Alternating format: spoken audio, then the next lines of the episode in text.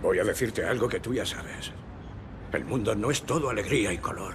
Es un lugar terrible y por muy duro que seas es capaz de arrodillarte a golpes y tenerte sometido permanentemente si no se lo impides. Ni tú, ni yo, ni nadie golpea más fuerte que la vida. Pero no importa lo fuerte que golpeas, sino lo fuerte que pueden golpearte. Y lo aguantas mientras avanzas. Hay que soportar sin dejar de avanzar. Así es como se gana. Si tú sabes lo que vales, ve y consigue lo que mereces, pero tendrás que soportar los golpes. Y no puedes estar diciendo que no estás donde querías llegar por culpa de él, de ella, ni de nadie. Eso lo hacen los cobardes y tú no lo eres. Tú eres capaz de todo. Hola amigos, bienvenidos a la Dilete.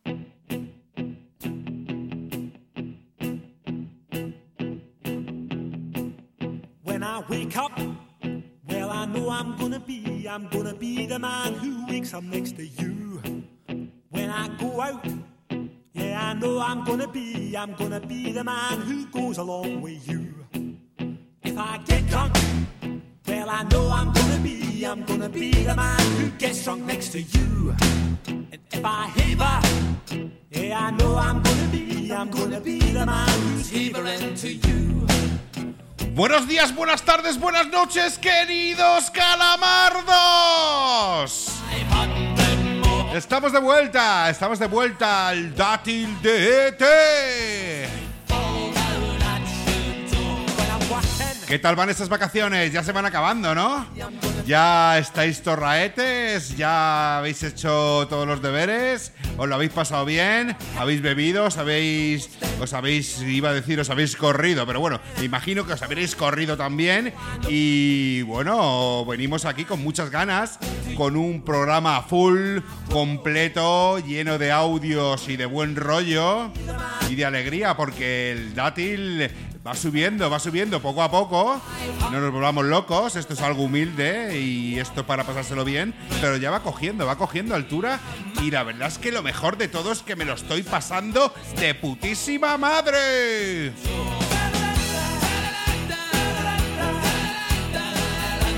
Vuelve la fiesta, la fiesta 80 y 90, a recordar esas cosejas que tanto nos molaban, que también nos lo pasábamos. Y vamos a arrancar, vamos a arrancar esa, esa máquina, esa nave guapa, ochentera y noventera. Así que nada, bienvenidos amigos. Soy Albert Mosqueo y comienza la segunda temporada del Dátil de ET.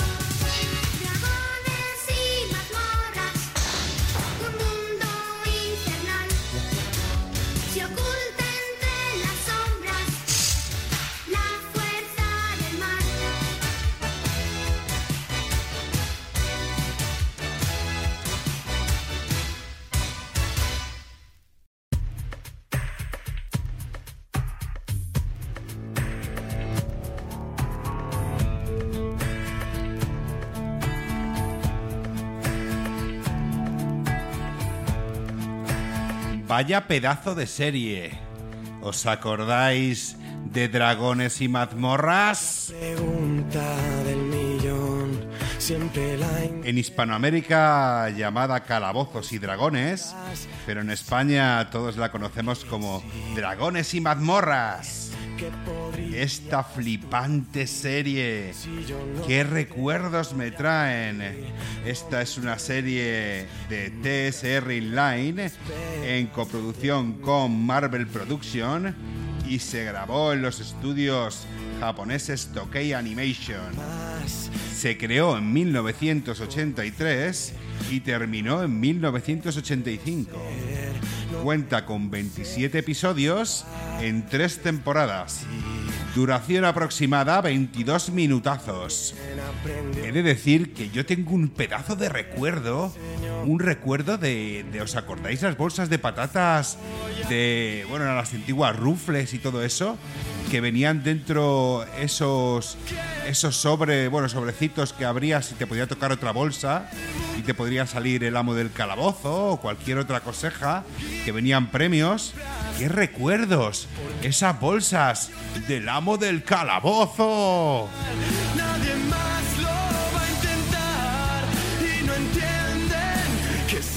Esos personajes fueron maravillosos para nuestra juventud.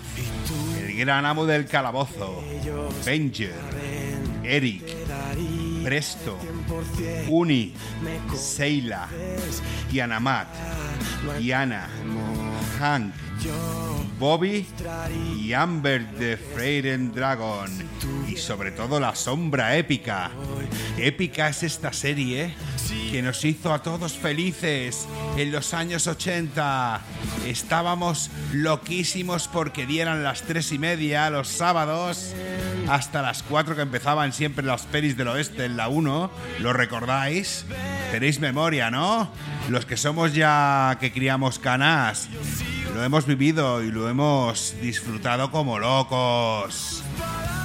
Pues aquí ha sido ese homenaje a Dragones y Mazmorras, una de las mejores series de la historia de nuestra infancia.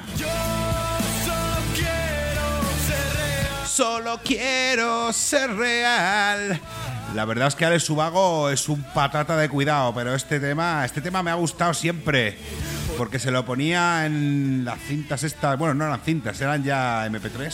Se lo ponía a mi hijo una y otra vez, junto con varias bandas sonoras de Walt Disney, y esta de decir que de las que más me gustan. Pero vamos a seguir, vamos a seguir, que este programa se las trae. Va a ser un poquito más extenso, os lo aseguro. Bienvenidos y vamos a seguir con nuestra fiesta. Años 80 y 90.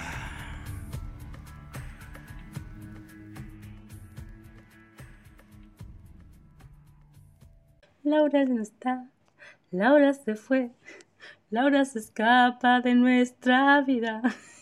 que me ha faltado decirlo. Lo siento, lo tenía que decir o si no reviento.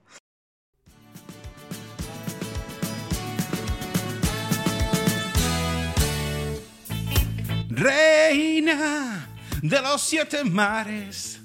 Quiero hacerlo otra vez. Quiero ser tu rey. Ya soy tu esclavo, tu cliente y tu guardián. Qué recuerdos, esos karaokes. Esta la solía cantar yo ahí con 20 tacos, o 19, o 18. Era un clásico en el karaoke del pub Dios Kilos, debajo de mi casa.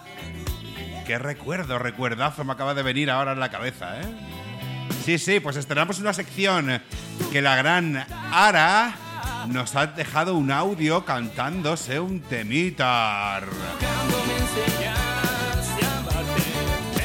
Ara tiene un podcast que se llama Radio Cuéntame 123 en Spotify, que es una tía de puta madre y forma parte del Telegram del dátil de Ete. Así que vamos a escuchar a la gran Ara. Eres fenomenal, amiga. Ahí os dejo con Ara. de esta botella conmigo y en el último trago nos vamos. Quiero ver a qué sabe tu olvido sin poner en mis ojos tus manos. Esta noche no voy a rogarte, esta noche te vas ya de veras. Qué difícil tener que dejarte sin que sienta que ya no me quieras. Nada me han enseñado los años, siempre caigo en los mismos errores. Otra vez a brindar con extraños y a llorar por los mismos dolores. Tómate esta botella conmigo y en el último trago me besas. Esperamos que no haya testigos por si acaso te diera vergüenza. Si algún día sin querer tropezamos, no te agaches ni me hables de frente, simplemente la mano nos damos y después que murmure la gente, tómate esta botella conmigo y en el último trago nos vamos. Quiero ver a qué sabe tu olvido sin poner en mis ojos tus manos. Esta noche no voy a rogarte, esta noche te vas ya de veras. Qué difícil tener que dejarte sin que sienta que ya no me quieras. Nada me han enseñado los años, siempre caigo en los mismos errores. Otra vez a brindar con extraños y a llorar por los mismos dolores.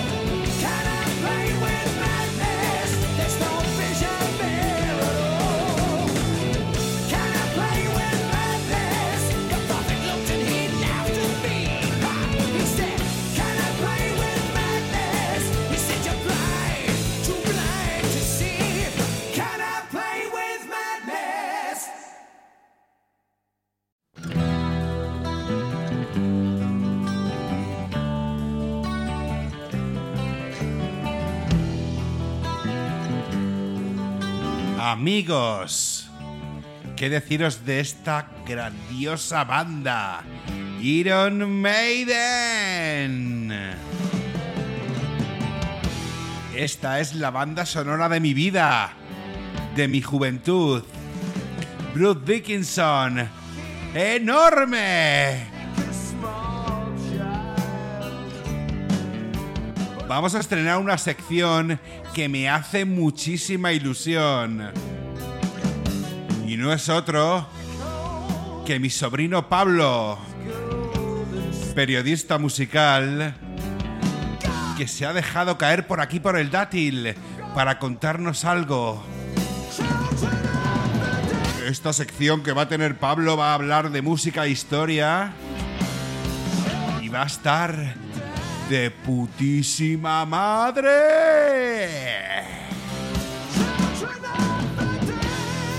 Así que Pablo, toma, ponte a los mandos. Hola, buenos días, tardes, noches a todo el mundo que nos escucha. ¿Qué tal? Soy Pablo, soy el nuevo invitado para el super podcast del Dátil de Ete. Un agradecimiento inmenso a Alberto por contar conmigo y bueno, pues eh, estreno una sección esta temporada en la que me dedicaré a hablar de curiosidades sobre la música, sobre el arte o cualquier cosa que se venga por la cabeza. Como vamos un poco justos de tiempo, más que nada porque soy un desastre y dejo todo para el final, pues eh, tendremos que hacer un, recorte de- del guion debido a que pues, no me he preparado mucho la sección. Y bueno, teníamos pensado hablar de aquel concierto de, de los Maiden en Sarajevo, pero claro, realmente no eran los Maiden, era Bruce Dickinson, que bueno, popularmente se cree que fueron los Maiden, pero no, era Bruce Dickinson con su otro grupo que se llamaba Skunkworks, que bueno, se plantaron allí eh, los chavales con dos pelotas en el 44, eh, bueno, 44 no, en el 94, qué cabeza tengo. 44 es la canción esa de Sabaton del desembarco de Normandía. Eh, y eso, se plantaron ahí en el 94, eh, aterrizaron en Sarajevo y nada, entre bombas y balas les llevaron a toda leche por el centro de la ciudad y bueno, jugándose la vida por hacer lo que más les gustaba, ¿no? El- la música. Les llevaban por helicóptero de un punto a otro, por mar, tierra y aire para garantizar pues, una mínima seguridad ¿no? de los músicos, porque al final eh, no sabían realmente a lo que iban. ¿no? En un principio, pues el tema del concierto de Dickinson era un secreto, porque claro, si lo sabía toda la ciudad, pues eh, irían eh, todas las bombas y todas las balas a ese mismo estadio, ¿no? Pues curiosamente, recientemente, curiosamente, recientemente han hecho un documental que se llama Scream for Me Sarajevo, en el que, bueno, presentan cómo fue el concierto de Dickinson y Skunkworks. Y bueno, pues está interesante, hagan algún que otro premio y bueno, pues habrá que verlo. Y bueno, así para hacer el apaño está bien, no deja de ser un sucedáneo, pero bueno, prometo que la siguiente semana, en el siguiente programa, habrá un contenido más elaborado, que estoy pensando hacer algo de black metal o, cualquier cosa así curiosa. Y bueno, si tenéis alguna sugerencia, pásansela a Alberto y él me la hará llegar. Así que bueno, un saludo datileros y que tengáis buenas.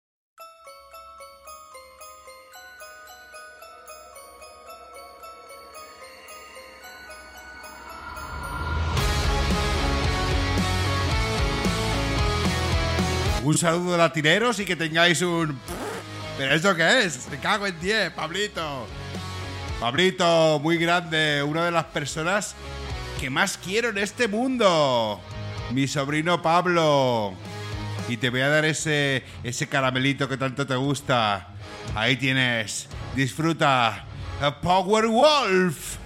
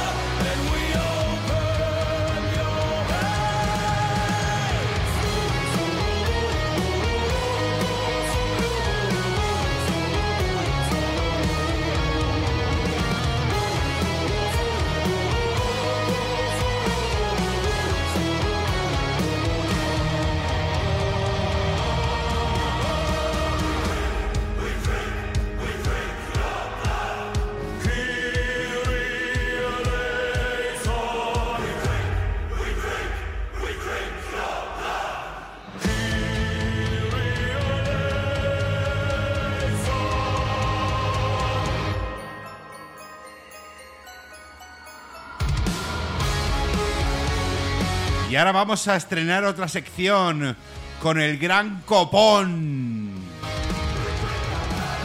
Y su sección es maravillosa. Se llama Hasta la polla.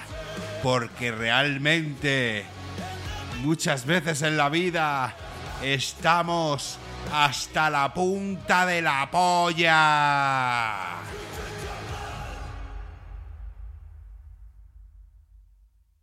Y ahora vamos a ir con la sección de Copón y su beso de la polla. Doctor Banner. Ahora sería indicado que se pusiera furioso.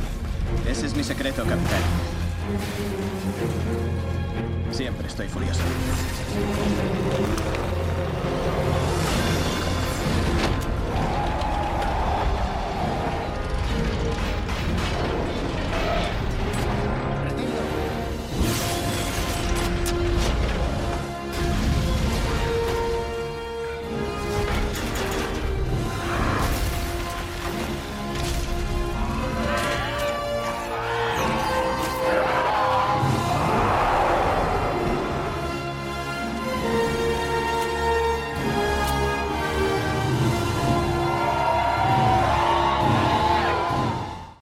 Tardes amigos. Hoy en Cocinando con Copón, eh, trozos de carne adobada a la freidora de aire, como no.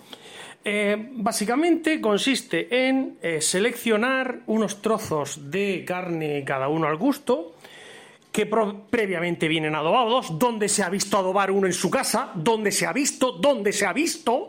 Eso es una gilipollez, dos días esperando, luego te sale muy salado, o muy dulce, o muy bien de tú a saber. No, hombre, no. Dejar a los profesionales que para eso saben.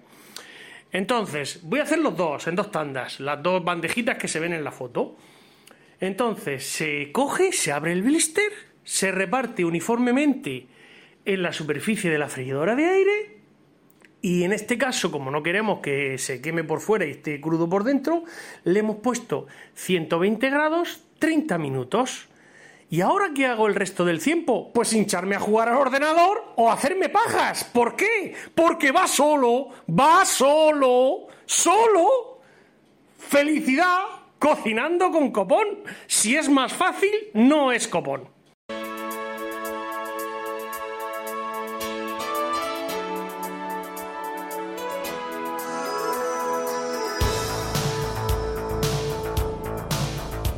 Copón y su mal genio.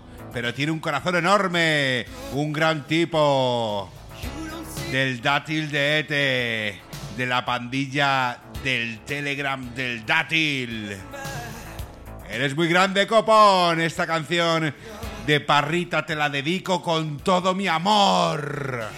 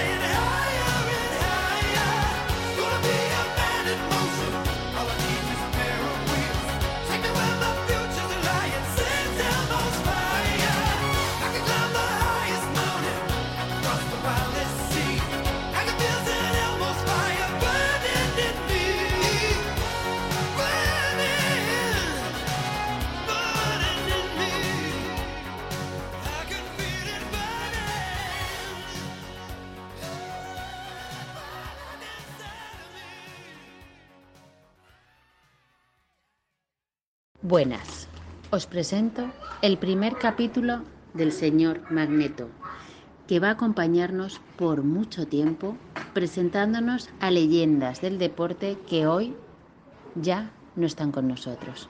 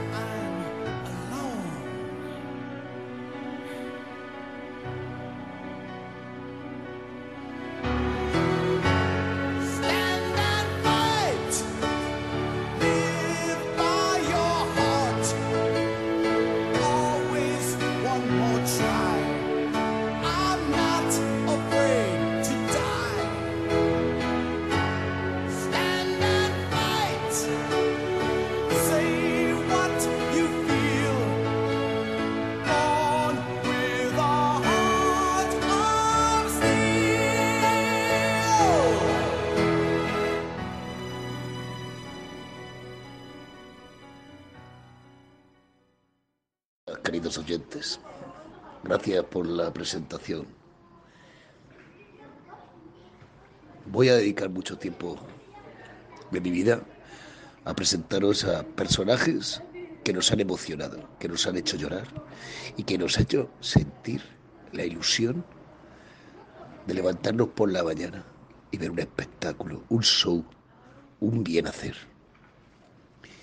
Este primer capítulo se lo voy a dedicar uno de los personajes más importantes de la historia del deporte, nuestro querido amigo Drasen Petrovic, el mito inacabado.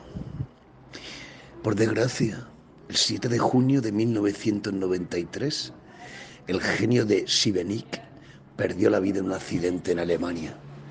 Su miedo a los aviones le hizo coger un vehículo y por desgracia se estrelló y se fue a otro lugar. Nuestro querido Drasen Petrovic fue una de las personas más importantes de la historia del deporte. Y hoy, en un poquito de tiempo, lo vamos a recordar. Como en todos mis capítulos, vamos a dejar un minuto de silencio.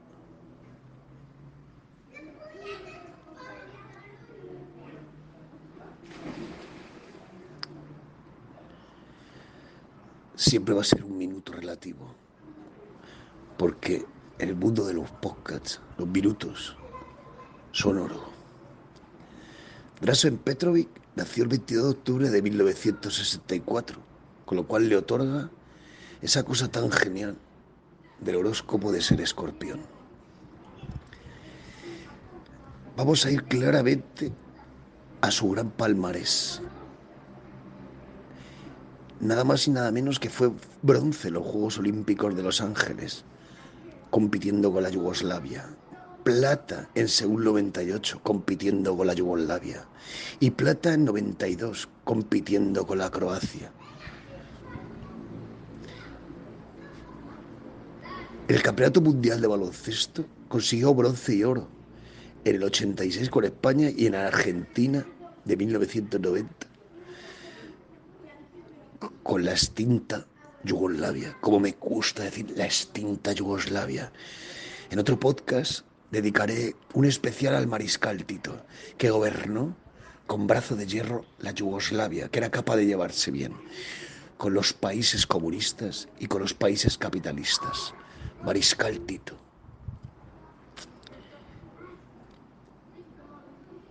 Estamos hablando de un jugador, un alero. Ahora se llaman a la, a la pivot, escoltas. Mierda. Drasen Petrovic era un alero. Metía triples a mansalva. Es considerado como la parte crucial de la vanguardia de la actual afluencia masiva de jugadores europeos a la NBA. Su dorsal, mítico, el 3, fue retirado por los New York Knicks en 1993 y en 2002 fue consagrado póstumamente en el Salón de la Fama de la NBA. Actualmente acaba de subir Pau Gasol.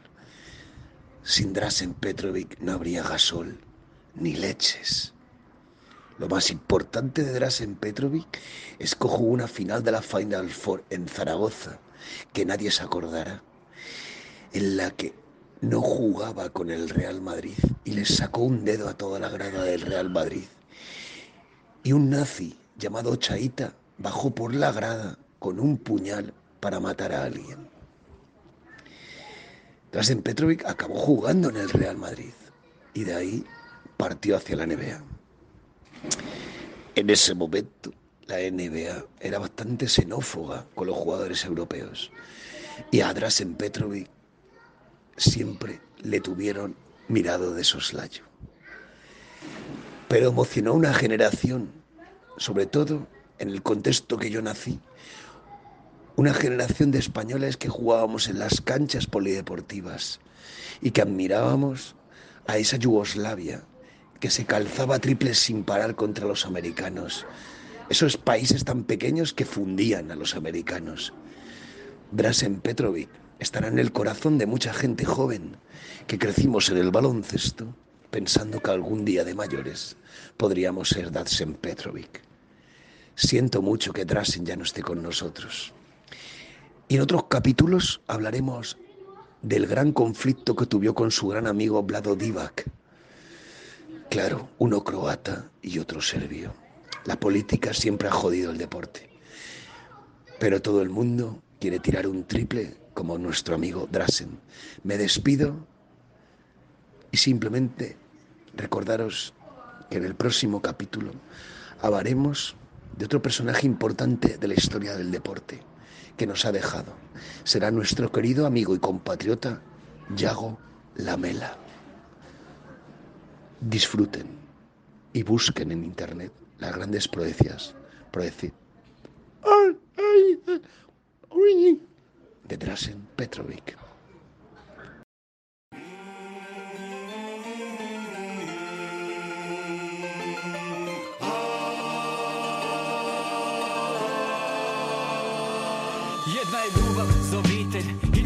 Za Boga.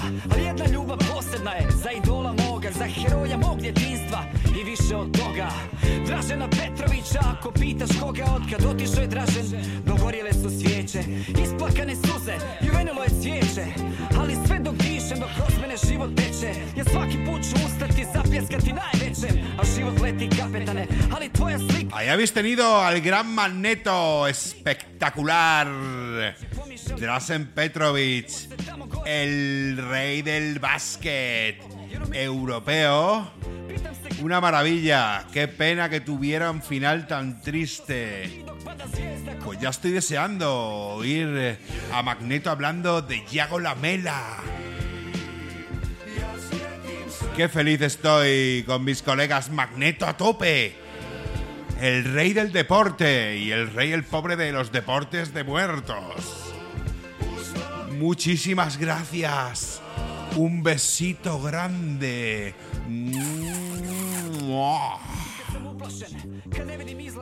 Vamos a continuar Vamos a continuar con. Mira, va a pasar lo mismo que a ti. Petrovic. Vamos a continuar con otra sección. Porque esto no acaba. Todavía queda carrete del bueno. A ver quién tiene cojones a cantar esto. I will cover rivers and the to break the praise. I will kill the kiss magneto. Es un grande Racing Petrovic. Seguimos en el dátil. Adelante, Cuscatlaco, a demostrar tu apoyo por nuestra selección. Vuelve la pasión. Bueno amigos, ¿qué tal? Arriba con la selección, con la selección salvadoreña, porque estáis escuchando el himno de El Salvador, la selecta, la llaman ellos. ¿Y por qué estáis escuchando este himno? Pues porque voy a hablar de un jugador salvadoreño absolutamente mítico, que no es otro que Jorge Mágico González.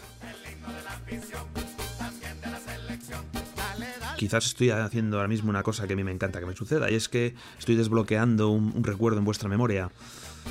Puede ser, yo sinceramente, el primer recuerdo que tengo de Mágico González es el cromo de, del Barcelona, porque el tipo jugó en el Barcelona. Bueno, jugó en el Barcelona, jugó una pretemporada, pero yo recuerdo tener ese cromo. Que luego, es verdad que digo, coño, si no lo recuerdo jugando, ¿no? Porque es que creo que ni llegó a jugar, solo jugó la pretemporada. Pero llegaron a imprimir el cromo. Y bien, ¿por qué estoy hablando de el sin par eh, Mágico González? Pues porque es uno de los jugadores, pues aparte de que proporcionó millones de anécdotas, todas relacionadas con, con el talento que tenía este hombre dentro y fuera del campo. También porque, porque bueno, es una figura mítica de los 80, es una figura absolutamente mítica del Cádiz, cosa que nos da igual, por lo menos a mí, porque no soy del Cádiz, pero bueno, el Cádiz siempre cae bien, también hay que decir. Pero es que este tío mola, mola mucho, es como, pues no sé, yo recomiendo ver, buscar highlights de jugadas, ¿no? De- del, del personaje, es absolutamente increíble. Una de las cosas que, que- para, que para que os hagáis una idea de la magnitud es que el propio Maradona decía que, le imitaba. O sea, Maradona que era un...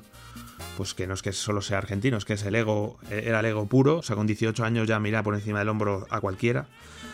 Pues cuando se juntó con este pieza, dijo, madre mía, madre mía. En la pretemporada del Barça, dijo, madre mía cómo juega y- y madre mía, madre mía que se sabe todos los garitos. En todas las entrevistas le preguntaban que, que si bebía mucho. O sea, tú fíjate. Es como si llegas a Cristiano Ronaldo y le dices, ¿tú qué? ¿Cuántas hamburguesas comes? No. En fin, era otra época. Era una época donde los jugadores no, no habían llegado a ese profesionalismo, donde tampoco eran exactamente empresas con patas millonarias, ¿no? Sino que eran personas como una especie de estrella del rock que no estaban preparados para el éxito, seguro. Tampoco, ya digo, tampoco ganaban dinero como para. Entonces, para retirarse. Entonces, este tipo de jugador latino, latino andaluz, vamos a decirlo así también. Que, bueno, ahora ya, como digo, son profesionales, pero que en su época que viven bien y que dicen, pues si es que aquí con el buen tiempo que hace, ¿para qué me voy a recoger, no? Y, y se quedaban, pues, todas las noches de farra, de farral. El cachondo, recuerdo una anécdota que es casi por la que he querido hacer esta sección, que es que el tipo le preguntaron eh, que, que por qué salía tanto, ¿no? Que por qué que bueno, que como es que no, no, no, sé, pues no se acostaba, ¿no? Y, el tío decía que es que, claro, es que había 10 horas de diferencia con su con El Salvador y que, claro, que, le costaba adaptarse. Y dice, pero tío, que llevas aquí ya tres meses. es decir, el jet lag dura dos días. Pues el tío, el tío pensaba que es que eso, que es como que él llevaba, él llevaba horas del Salvador. Entonces decía, yo es que hasta las 6 de la mañana o así no, no me entra el sueño. Así que, bueno, pues, pues el tío, pues eso. Pero ¿por qué aparte de, de ser un juergas y tal, cosa que francamente me imagino que sea la mayoría, pero ¿por qué le preguntaban a él y por qué él llamaba la atención? Pues porque aparte futbolísticamente hablando era fantástico, era, era calidad pura. A mí me recuerda mucho estilísticamente hablando pues a, a cualquiera de los grandes, ¿no? Y, y lo digo sin coña, puedo decir a Ronaldinho como a Messi, o sea, lo digo sin coña. Y con el cuerpo del vaquilla. Pero eh, me recuerda más a Ronaldinho en cuanto a eso, a esa gestión de, su carrera, ¿no? De decir, bueno, es que. O sea, él no tenía interés, ya digo, en, en progresar futbolísticamente hablando, sino en más ese tipo de jugador que se le ve que lo que le gusta es pasárselo bien.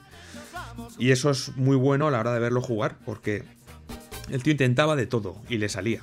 O sea, eran cosas pues estas cosas que da gusto ver a un jugador valiente, ¿no? Un jugador con ese, con ese punto, ¿no? Otra de las anécdotas graciosas, bueno, una de ellas es que fue a París antes de venir al Cádiz, ¿no? Y, el tío ni se presentó en la entrevista porque ni de coña dijo, aquí es un frío que te cagas. Luego eh, estuvo dos años en el Cádiz. eh, no sé si entre medias sí que fue al Barça después, porque ahí es donde coincidió de hecho con Maradona, o sea que sea en el 93-94. Estoy diciendo un poco así de memoria, pero vamos, los datos en rigor da igual. 83-84 subnormal, para que os hagáis una idea. El tío volvió al Cádiz y en una de estas ya le, le, le echaron del... Vamos, le echaron. Imagino a los 4 o 5 años, porque la verdad que el tipo sí que metió goles en el Cádiz y que poco mejor puede tener el Cádiz, ¿no? El tío terminó yendo ya un poco como ya castigado a, Valladolid y, claro, ahí se quería morir. Imaginaos un señor acostumbrado al clima semi... eh, saha- saharaui, el clima del Sáhara, eh, acostumbrado al clima del Sáhara, pues en, eh, en, en Valladolid, ¿no? En Pucela ahí, que, que yo que sé, que no usan frigorífico. Entonces, pues eso, el hombre ya, yo creo que ya terminó de, retirarse de- del fútbol. No sé si volvería al Cádiz, caso que sí que en el 91 ya se piró al Salvador con 41 años, ojo, ¿eh? Que retírate con 41 años en el año 90 manda cojones, o sea... Pero el hombre, ya digo, como era pura calidad, pues siempre tendría algún hueco. Como colofona esta mini sección, eh, ya os digo, otra de las cosas que, que hizo graciosa es que la cuenta en una entrevista, él fue a hacerse una, una prueba también para el, para el Atalanta y, y el tipo igual decía, pero hasta por la zona de Milán o por ahí, él dice que llegó allí y jugó mal aposta para que no le, no le pillaran porque, porque decía que, que pasaba al estar con ese frío y tal. Un tío, pues ya digo, que, que le valía con las, con las cañitas y con, y con la musiquita disco y por, lo que se movía por aquella época, ¿no? En, la, el mundo de la noche gaditana. Bueno, pues sin más, un saludo y espero que os haya gustado este breve recordatorio, este, este recuerdo desbloqueado de Mágico González y su cromo del Barça. Un beso, chicos, chicas.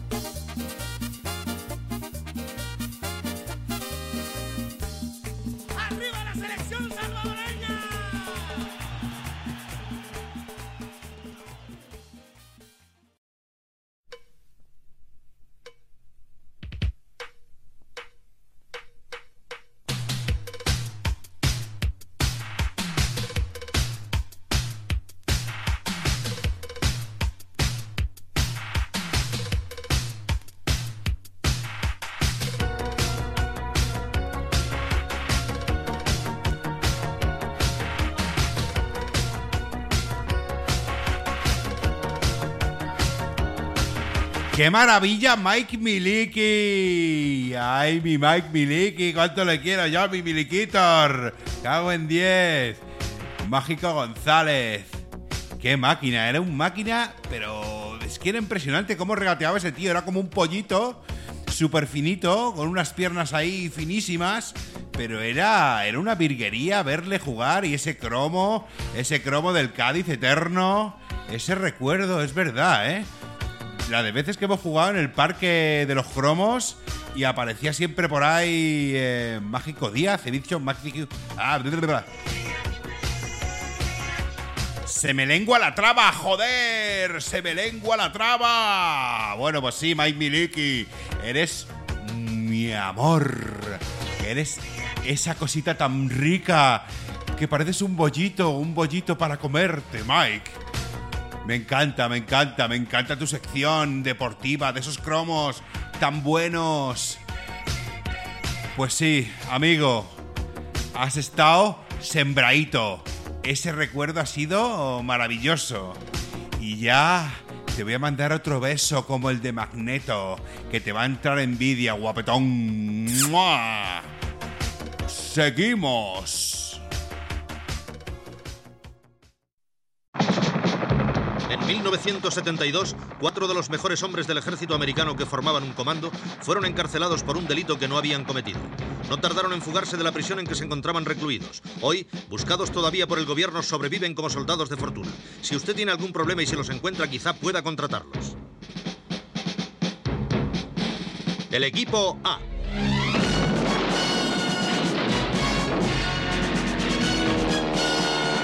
Ti, tiriri, ti. El equipo HAR. Y vamos a presentar una sección que pensabais que iba a hablar del equipo A, ¿eh? Pues no.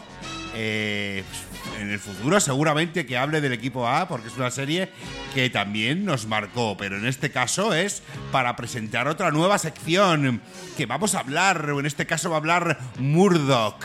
Murdoch va a hablaros de cómics. Murdoch es un tío de putísima madre y es un experto en el tema. Así que, nada amigos, os dejo con el gran Murdoch. Muy buenas a todos. Soy Murdoch y hoy en el dátil Vamos a entrar en dos mundos a la vez. Por eso es multiverso. Vamos a hablar a la vez de videojuegos y de cómics. Vamos a hablar de las dos cosas porque en mi caso están muy relacionados. En su momento, a principios de los 90, había una recreativa que se llamaba Capitán América Los Vengadores. Principalmente eran miembros de los Vengadores Costa Oeste, como se conocían, puesto que estaba la visión con el traje blanco, estaba Ojo de Halcón, ya sabéis, el que dispara flechas, estaba Iron Man, tan popular hoy en día por ser interpretado por Robert Downey Jr., y estaba el Capitán América, que además era el que daba título al videojuego. Ya he dicho que se me llamaba el juego el Capitán América Los Vengadores. Había versiones caseras para Mega Drive y Super Nintendo, pero yo tuve el placer de jugarlo en unos recreativos. Pues bien, de ahí mi, mi gran pasión era salir del cole y me iba corriendo con mis cinco duros, que no euros, y pegarme mis buenos vicios. Yo hasta el momento había sido un lector sobre todo de cómic español, más conocido como Tebeos, el especial de Mortadelo, Zipizaple y todo lo relacionado con la escuela bruguera. Pero tenía la fascinación por esta máquina recreativa en la que aparecían un montón de personajes de cómics, sobre todo villanos. El juego era especialmente colorido, que entraba muy bien por los ojos para un chiquillo. Todo el tema de poder estaba muy bien llevado. Como curiosidad añadiré que en el juego había onomatopeyas cada vez que golpeabas a un enemigo, en el estilo de las típicas viñetas de cómics y, por qué no decirlo también, de la serie que había del Batman de Adam West de los años 60. Cuando pegaban tortazo a los malos también salían los Pants, los Toms y similares en pantalla. Total, que ese juego me tenía fascinado. Era un juego donde este equipo de Vengadores se enfrentaba a diversos enemigos para acabar peleando contra Cráneo Rojo, que también nos sonará por ahí de las pelis. Y bueno, el caso es que yo tenía la costumbre de en un mercadillo de mi ciudad de cambiar cómics de antiguo. Tú ibas allí, pagabas unas, pocas pesetas y cambiabas un ejemplar por otro. También podías comprarlo, pero para poder acceder a más, ya que era más barato, principalmente se cambiaban. Yo solía hacerlo con, co- con tebeos de humor español, tipo Mortadelo y tal, pero me llamaba, se me quedó mirando fijamente los ojos, un cómic de Iron Man, que era antiguo ese cómic, y ese cómic haría como 7 o 8 años que se había publicado en el momento en que yo lo localicé en el mercadillo, y como reconocí el personaje del videojuego, pues tenía que hacerme con el cómic. Lo leí y me encantó, me pareció muy distinto a lo que había leído hasta la fecha. Era un TVO en el que el personaje no solo peleaba contra villanos, sino que podía llegar a perder contra ellos. Además, era un tema centrado en la etapa alcohólica del personaje y era muy curioso ver a un superhéroe con debilidades. Era muy diferente como yo me había imaginado con que sería a raíz de jugarlo en el juego. Y total, que me fascinó. Y este fue el inicio de una bonita historia de amor que me ha llevado hasta los días de hoy, en el que llevo ya pues 30 y muchos años leyendo cómics, que se dice pronto, ¿eh? Tengo ahora, por cierto, 40 años de nada recién cumplidos. Y bueno, trataremos más temas similares sobre anécdotas sobre cómics y diversos temas y nos encerraremos juntos en un viaje por el Multinacle. Podéis dejar comentarios en la caja de los idens y donde os plazca. ¿Qué coño hago yo pinchando esta puta mierda a pinchar un palo? Dije que nunca iba a cantar ni a hacer nada relacionado con el tigretón y el regatón, pero bueno, este cachito pequeño eh, va a ser porque es la banda sonora de Zipi Zape. Murdoch, ese viaje tan bonito. Sí, señor. Muchísimas gracias, compañero, por el audio. Eres un fenómeno. Yo del, del tema este de superhéroes no es que controle mucho, pero me tengo que poner al día porque mi hijo en breve pues se tragará todos. Me gustaba la masa. Es el único superhéroe que me ha molado. La masa, porque por el tema del Betis, pues yo era de la masa a muerte. Pues sí, señor. Vamos a continuar para bingo y vamos a pinchar un temita datilístico para mis amigos del dátil.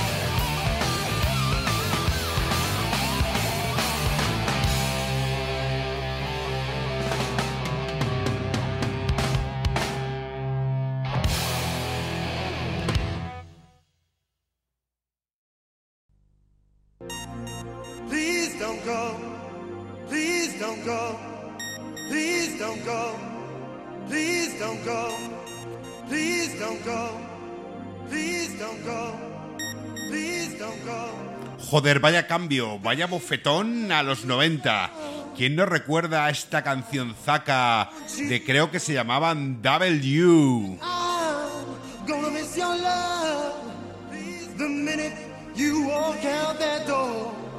Please don't go.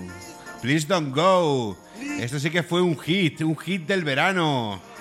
Bueno, del verano y de los 7, 8 siguientes. Vaya recuerdazos que me vienen a la cabeza con esta canción. Recuerdo que estaba con mi gran amigo José Martínez eh, Pati Tripas. En fin de curso, estábamos en Mallorca y estábamos, creo que se llamaba BCM, la, la discoteca donde a todos los niños ratas los llevaban allí y nos inflaban a Coca-Colas.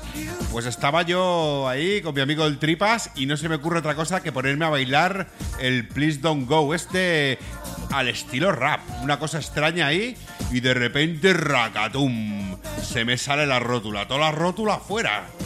Y ahí como pude, aquí un niño rata de 13 o 14 años dándose golpes en una pared hasta que de repente ¡pum! se colocó.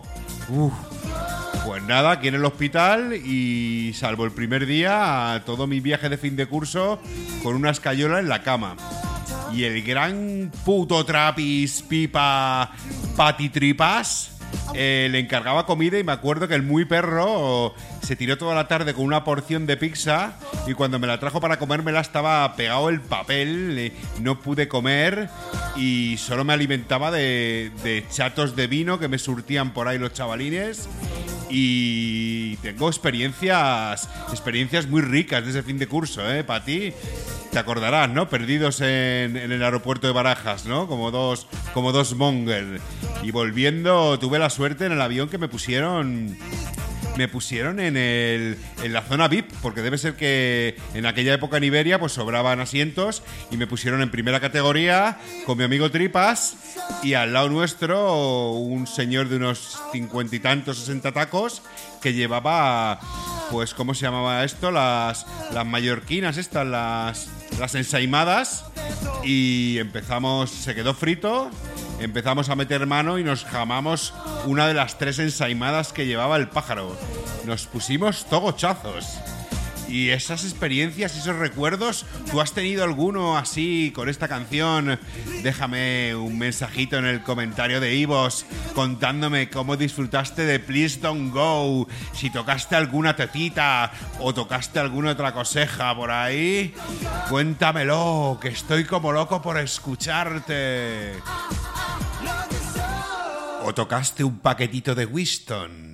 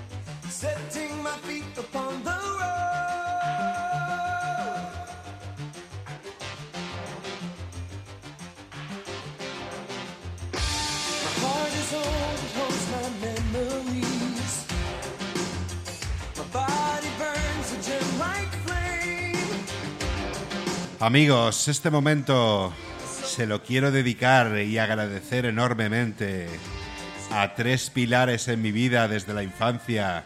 Tres tíos de putísima madre. José Martín Pati Tripas. Ay, chiquitín, que te quiero un huevo. Magneto, César Cesario, colegonazo de los grandes. Otro que le quiero huevazo.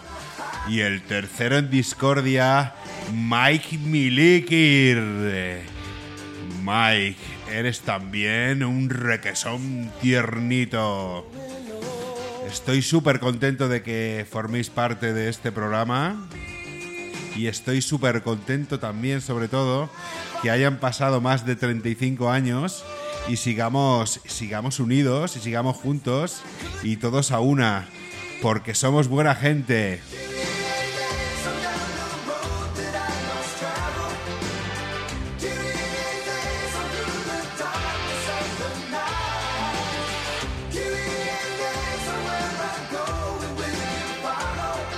Y sí, amigos, si volviera a nacer, os volvería a elegir a vosotros, porque sois lo mejor que me ha pasado en la infancia. Sois cojonudos.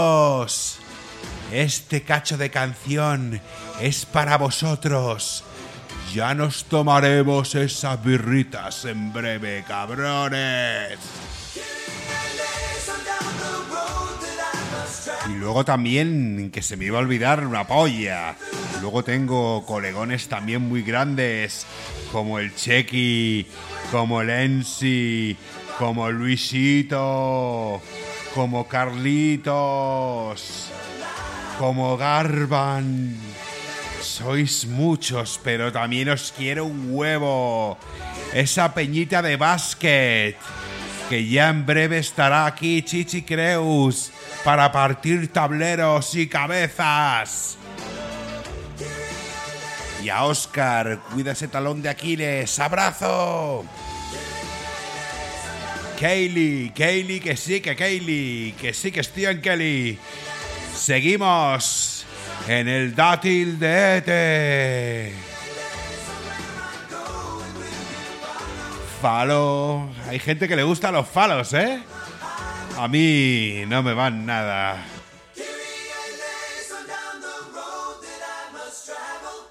Pues Copón, eh, hablando de, de esas freidoras maravillosas, podría haber una freidora que te hiciera un podcast, porque no veas qué currazo de edición, ¿eh? Eh, la Cosori, yo tengo la Cosori, tengo esa Cosori rica que sobre todo lo que más me gusta es que te hace todo pues más sano y, y al final estás guapo, guapo y guapo. Sin duda es el invento del siglo. Vamos a ver, yo me muero y no enseño, empezando por ti. Vamos a ver, Albertico, hijo. Eh, la Kosori no es que sea un invento del siglo porque cocine más sano y tal. Si a mí eso me da igual, como si está embadurnado en manteca de, de cerdo. Que no, coño. Que el verdadero invento es que tú llegas, le pones el programa que quieres y te vas a tomar por culo. Te vas donde quieras. No tienes que estar mirando ahí a ver qué se haga. Ay, se quemará, no se quemará. No, no, no. Es un invento, pero porque me toco los huevos mientras cocino. No porque sea sano, ni porque deje de ser sano. Que no, hombre, que no. Que es porque no hago nada, nada más que meterlo en el cajito y darle al botón. Eso es lo que lo hace buen invento. Hostias, copón. Ahí sacando ese genio de Hulk. ¡Seguimos!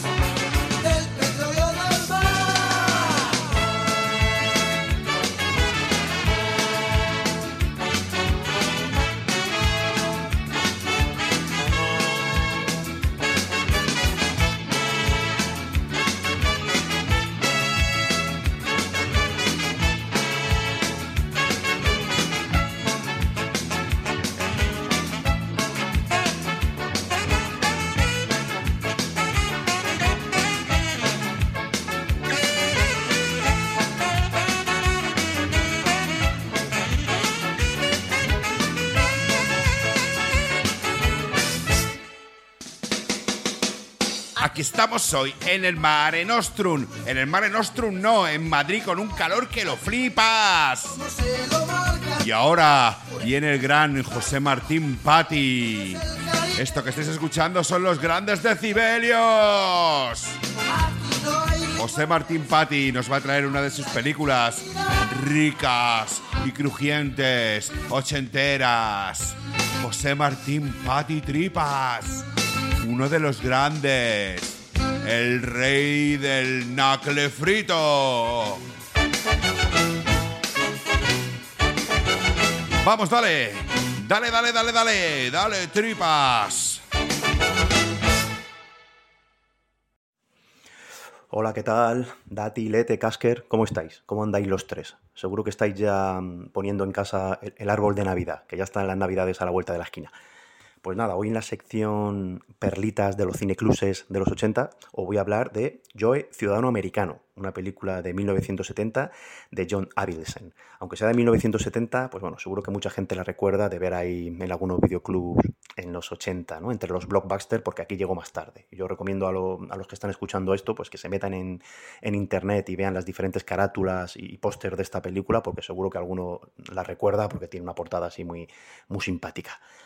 Mm, La dirige, como he dicho, John Avildsen, que fue el director años después de, bueno, de dos de los taquillazos y de las sagas más importantes del cine americano, ¿no? Como fueron Rocky, Avildsen dirigió la primera y la quinta, si mal no recuerdo, y Karate Kid, dirigió las tres primeras de Karate Kid este hombre. O sea, tú imagínate la- los dinerillos que ingresaría en dólares este hombre hace más de 30 años.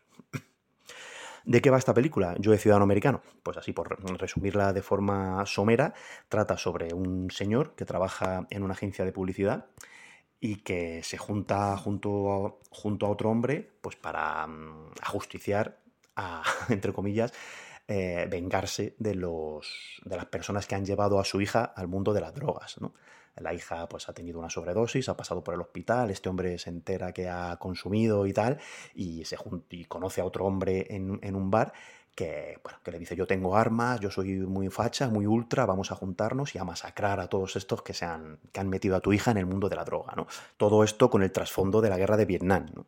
Porque bueno, los personajes hablan, mm, la, guerra de Vietnam está cerca en el tiempo y los personajes, pues bueno, digamos que culpan un poco, se justifican en esa cosa tan facha de las armas y de ser violentos, en, bueno, en que Vietnam lo- los destrozó, ¿no? Em, si te fijas, eso entronca un poco esta película pues con otras como pudieron ser em, Taxi Driver de Martin Scorsese o Acorralado, la primera de Rambo, pues que tenía también una, algún tipo de, de conexiones. Curiosamente, el actor que sale en Yo, Ciudadano Americano aparece también haciendo un papel pequeño en Taxi Driver de Scorsese.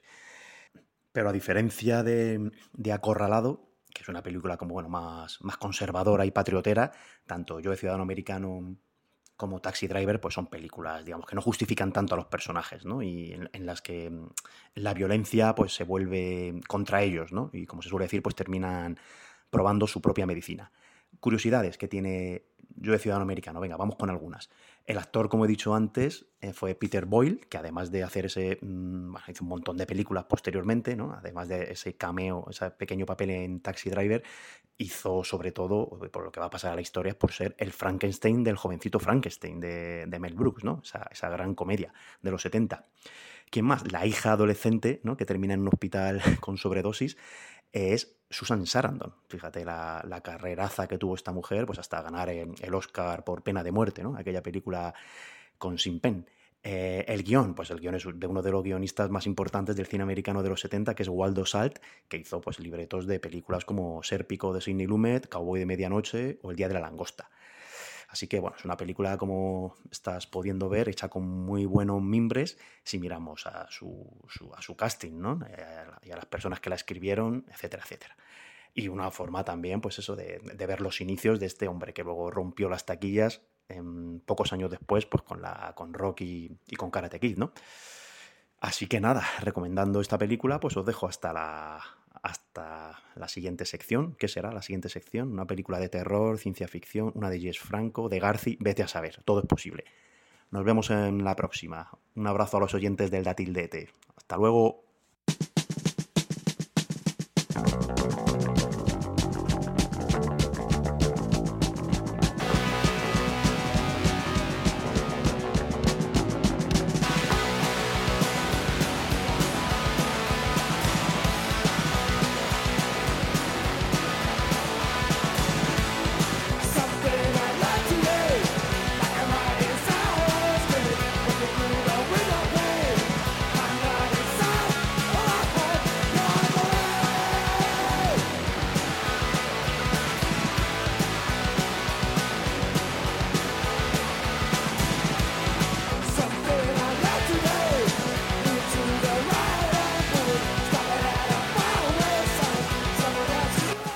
Ahí habéis escuchado a José Antonio Martín Pati Tripas. El trío, el trío colegón. Sí, señor. Sí, señor. Yo de Avicen es que estoy enamorado. Estoy enamorado de Rocky, porque para mí Rocky es una filosofía, una forma de entender la vida, una forma de, pensar. Y que Avicen sea también el director de esta película, pues me dan ganas de verla. No la conocía, muchísimas gracias por tu aportación. Y le voy a pegar una visualización muy seria. Vamos a pasar, vamos a pasar con otro audio de, una escritora maravillosa. Una escritora fascinante. Una escritora flipante. Ahí os dejo con gran cariño a Rosario Villajos.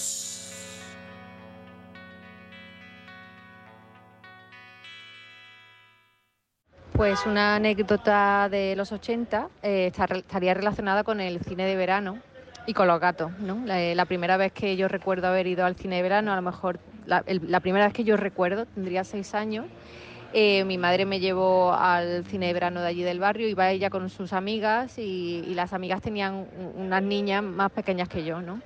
Eh, y bueno, la película que iban a ver era Despedida de soltero, que bueno, fue una película de las primeras que- en las que sale Tom Hanks, del mismo director de eh, Lo que Academia de Policía, y bueno, una comedia erótica, ¿no? Eh, y claro, las hijas de mi amiga eran más pequeñas como para enterarse de lo que estaban viendo, pero yo ya tenía seis años y a mi madre, que no podía mm, deshacerse de mí, lo que hizo fue mandarme a la primera fila para que no me enterara de lo que, de lo que aparecía en pantalla. ¿no? Y yo tengo un poco como trauma de ver algunas imágenes que realmente no entendía, pero y luego la música también, que, que era súper alta, ¿no? y de repente me di cuenta de que había gatitos eh, justo debajo de la pantalla, ¿no? Muy pequeñitos. Y ya me puse a, jugar con ellos y acariciarlos mientras estaban saliendo en la pantalla imágenes que realmente no entendía muy bien. Pero creo que por eso tengo un poco asociado el erotismo eh, y los gatos, ¿no? en el mismo, eh, en, en el en la misma carpeta, digamos. Y ya está. Bueno, esa es mi, mi anécdota de los 80, del 84.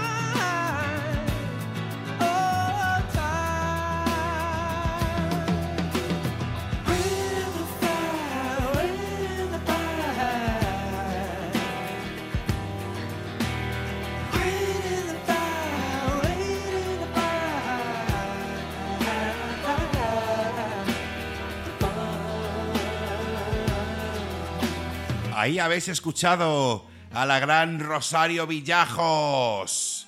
Rosario, menos mal que no te llevaron a ver Porquis. Si no, que lo hubieras flipado en colores.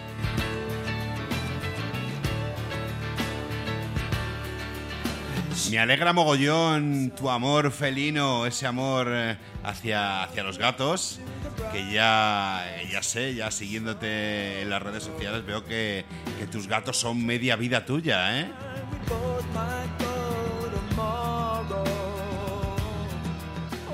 Pues oyentes, Rosario Villajos es una escritora de Córdoba, la cual tiene, pues, tiene la verdad bastante material, ¿eh?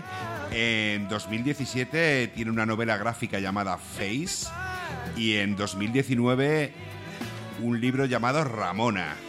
En 2021 hizo Namuela y en este 2023 ha publicado La educación física.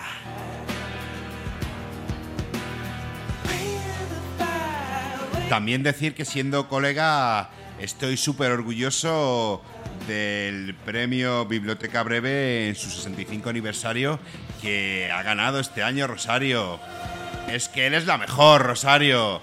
Es que escribes como nadie. Ole mi Rosario. Ole tú. Muchísimas gracias por ese audio del dátil y cuando quieras, sin compromiso, ¿eh? Tienes aquí una sección para hablar de libros 80 o 90, ¿eh? O sea que cuando te apetezca, ya sabes, Rosario. Queridos oyentes, Rosario Villajos está revolucionando la lectura de este país. Tenéis que leerla, porque es buenísima. Un besito, Rosario. Y vamos a seguir, vamos a seguir con un grande, con un grande que acabo de firmar. eh, podría ser Ronaldo, bueno, Ronaldo no, que ya está un poco viejales. Pues ahora mismo este que está de moda, el empapé este de los cojones. Pues eh, he pagado una cláusula y volvemos a tener eh, a Jorge, a Jorge de la tecla muerta con su propia sección y os lo va a contar él. Así que Jorge, lánzate, amigo. Ese colegón grande, dispárate. Bueno, en primer lugar, quisiera dar las gracias de nuevo a Alberto por cederme una sección en el dátil de ETE. No hay nada más que me guste más en el mundo que todo lo relacionado con los 80 y los 90. Gracias igualmente a todos y a todas los que de un modo u otro le habéis solicitado al parecer al maestro de ceremonias de esta santa casa que repitiera de nuevo en el programa. Para mí, como os decía, es un placer y también un honor. No soy nadie, y lo digo de corazón, lo digo por decir, así que lo dicho, gracias, gracias, gracias. En honor a dos figuras irrepetibles de nuestra infancia, y con el beneplácito, por supuesto, del director de esta santa casa, habíamos pensado en bautizar esta sección del, del dátil de Ete con el nombre de Espinas y Pimpones, como podéis imaginar, por Espinete y Don Pimpón. Y como primer audio de estreno, me gustaría hablaros de algo que todos y todas recordamos y que de una u otra forma pasó a mejor vida, las populares e irrepetibles maquinitas electrónicas. El principal fabricante de estas joyas del antaño era la marca Game Watch, una empresa que facturó cantidades astronómicas tan solo entre las décadas de los 80 y los 90. Pero si os parece, vamos a entrar en materia. Como no podía ser de otra forma, el número uno, Donkey Kong. Se trataba de una máquina de doble pantalla de cristal líquido, que por supuesto, con aquellas dos pilas planas que parecían durar toda una vida y que se adquirían, por lo menos en aquel entonces, únicamente en relojerías y en tiendas de electrónica, y que hacía, por supuesto, las delicias de cualquier crío de la época. Una máquina que no estaba al alcance de todos. Meta del juego, sortear los barriles, los calambrazos eléctricos y sobre todo las vigas de acero que el rey de los monos nos lanzaba desde lo más alto de la pantalla superior. ¿Para qué? Para poder recoger cada una de las tres llaves situadas a su lado. Por supuesto, era la envidia cochina de todos y cada uno de los patios de las personas que confortábamos el patio del recreo, un artículo que ronda, por cierto, hoy día casi los 200 euros en páginas de segunda mano. Yo tengo la mía, claro, nos ha jodido. Y en el segundo puesto, el número 2, Snoopy, otra aventura del mismo fabricante, Game Watch, en el que este icono de los dibujos animados hacía de las suyas. En esta ocasión, una única pantalla, un único display, pero según muchos y muchas de los jugadores de la época, porque así me lo hicieron llegar en su momento, hoy ya viejunos, todo hay que decirlo, como un servidor, eh, de gran dificultad. Era una máquina muy jodida, pero que sembraba pues la- las envidias también de nuevo entre compañeros y compañeras. Otro tesoro ochentero muy difícil de conseguir y muy cotizado en la red de redes. Y en el puesto número 3, y no por eso, como suele decir, menos importante, Pro Soccer. Una, y con perdón, puta pasada. De las primeras maquinitas con joystick incorporado. Dos, mejor dicho, porque claro está, podías jugar solo contra la máquina o podías jugar contra el compañero de clase de turno. Pantalla a modo de gradas de estadio de fútbol, chutes a corta y larga distancia, eh, tijeretas, todo tipo de peripecias sobre el terreno de juego. Y sí, yo la tuve y os puedo asegurar que el aparato echaba humo prácticamente a diario.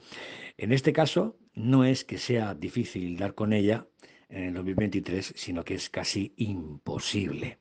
Los precios van desde 80 euros, que no está nada mal, hasta los casi 300 pavazos, según, como decíamos, el portal de Internet que utilicemos y al que visitemos para buscar estas eh, joyas del pasado. Y literalmente, eh, como decíamos, pues igualmente se dan de guantazos por, por perdón, recuperar este pedazo de, nuestro, de nuestra infancia. Y de ahí pasamos a las videoconsolas Amstrad, Atari, Nintendo, Super Nintendo, Mega Drive. Y de ahí, de nuevo, a los añorados salones recreativos, donde, si hacéis memoria, eh, pues si no llevabas cuidado, podrías dejarte prácticamente toda la puta paga en una sola sentada. ¿Recordáis aquellas moneditas de 25 pesetas llamadas 5 duros que bueno, pues, eh, tenías en algún bolsillo del pantalón porque tu abuelo o tu padre te habían dado para que no te pusieras tan pesado? Salones estridentes, y recordáis también, donde sonaban al unísono todas las putas melodías de todas las putas máquinas que allí pudiera haber. Desde la Street Fighter, las Tortugas Ninjas, el Gauntlet, que acordaros era una máquina que llevaba, creo recordar, cuatro o cinco mandos de control, el Tetris, por supuesto, el Double Bubble, el Wonder Boy, entre otras muchas, muchas más. En fin, eh, no quería hacerlo muy pesado, así es que me voy a ir despidiendo ya de vosotros. Eh, las sudadas, como recordáis, eran considerables, el desquicie totalmente asegurado y la ruina económica, pues eso, más que garantizada. Pero joder, qué bien nos lo pasábamos allí. Y hasta aquí llegan los límites de espinas y pimpones. Os deseo una feliz semana, abrazos, chuches y besos.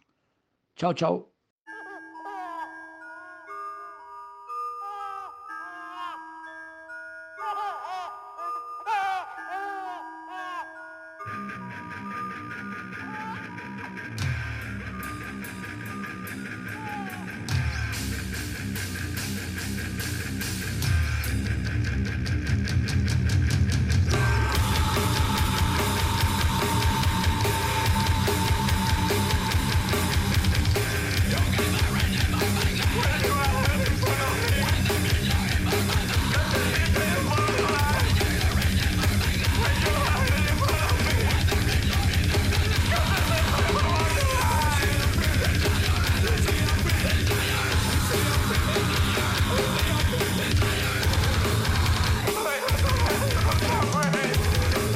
Grandioso audio de Jorge de la tecla muerta, ese podcast que no podéis perderos amigos.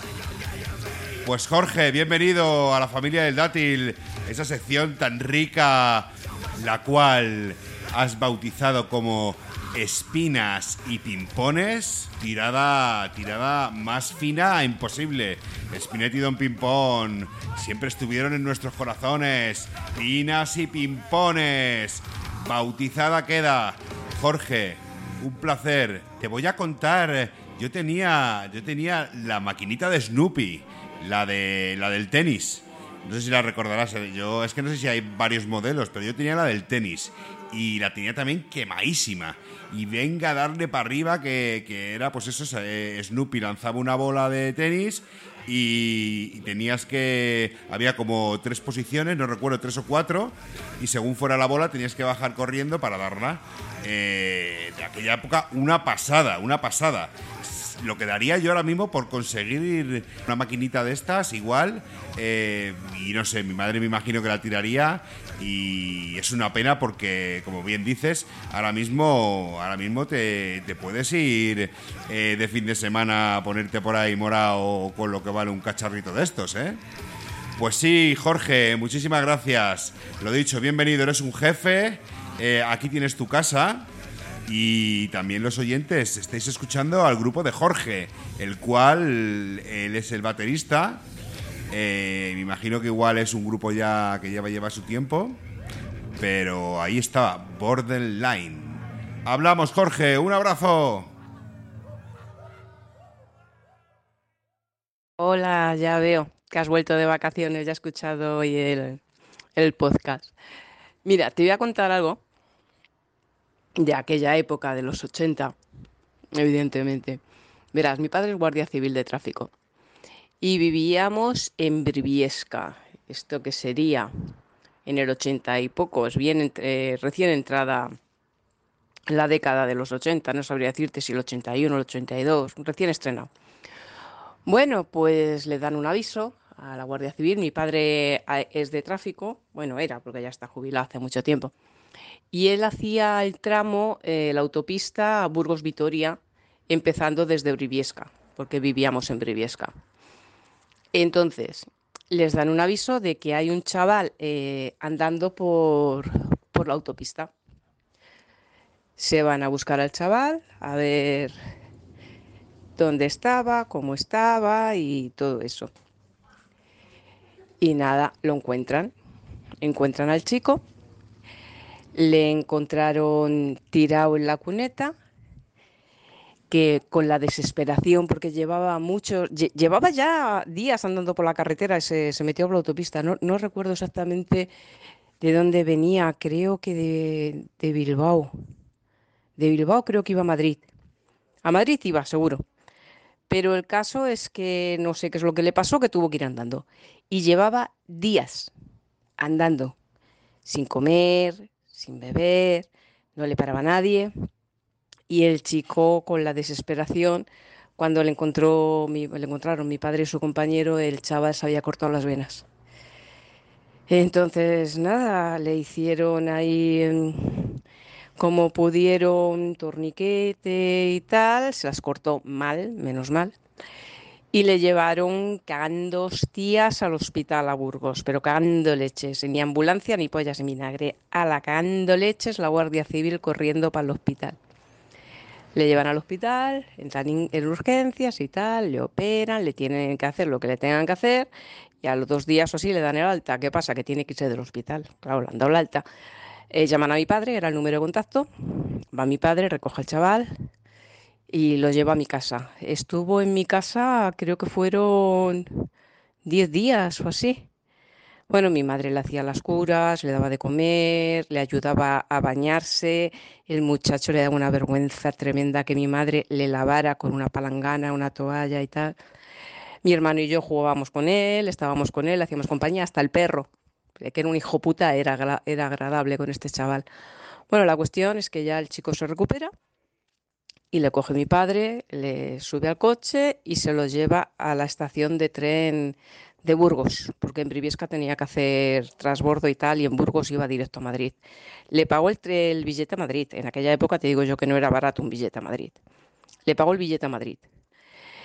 Y nada, no supimos nada del chaval. Y no sé si fueron tres meses después o algo así, llega una carta. En la carta, el chaval le daba las gracias a mis padres, a mi, a mi hermano y a mí por tenerle ahí entretenido y al pequeñajo también, y al perro que le hacía mimos y no le mordía cuando veía que era un hijo puta con todo el mundo. Y le, le, le devolvió todo lo que le dio mi padre para el billete de Madrid. Ale, y paro porque voy a llorar. Venga, hasta luego.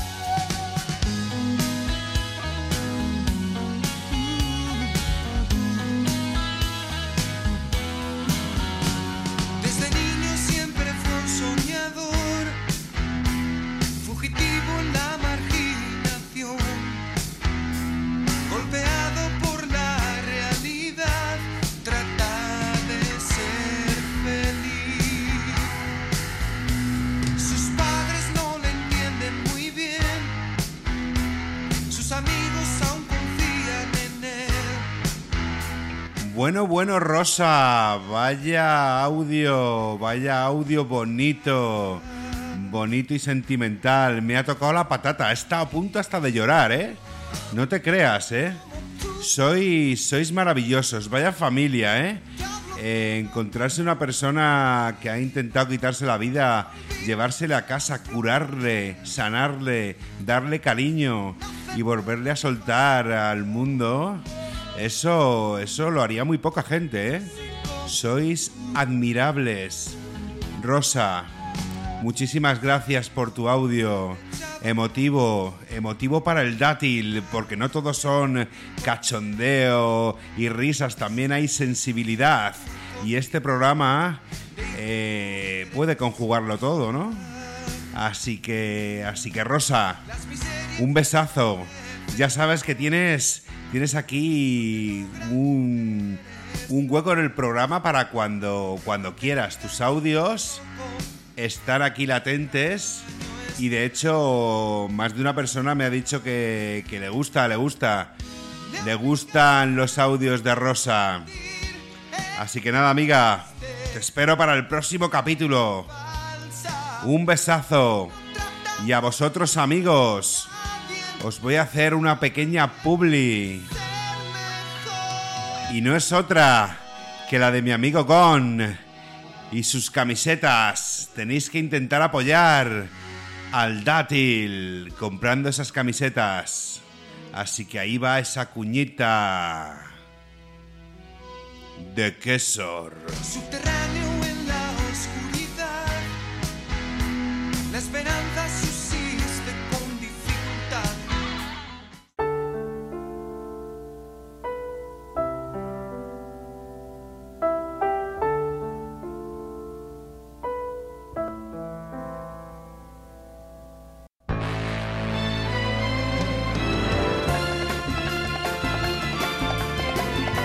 Amigos, ha llegado el momento promo, promoción. El dátil de Ete tiene camisetas.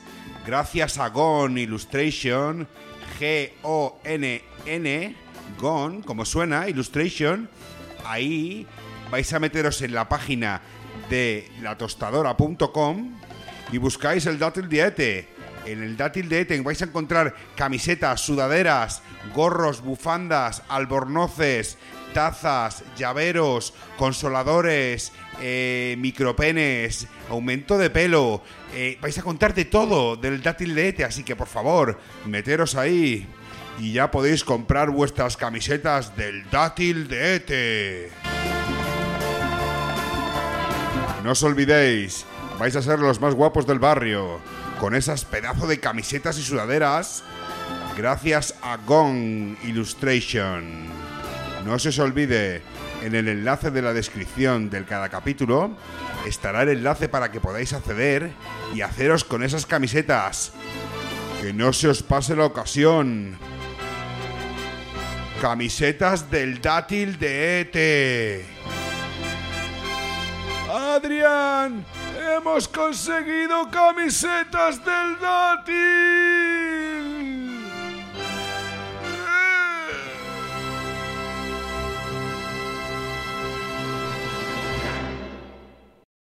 I've paid my dues time after time. Pese a ser hoy sábado y mañana es la gran final, estoy convencido de que la selección española femenina se va a llevar el mundial. Chicas, a por todas.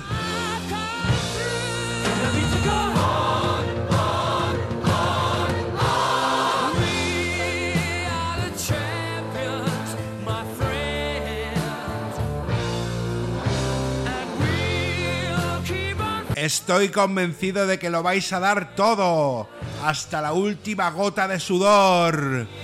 Vamos a ganar y si por lo que fuera perdiéramos, igualmente sois las mejores. Nuestras españolas guerreras de la selección española. ¡Vamos España!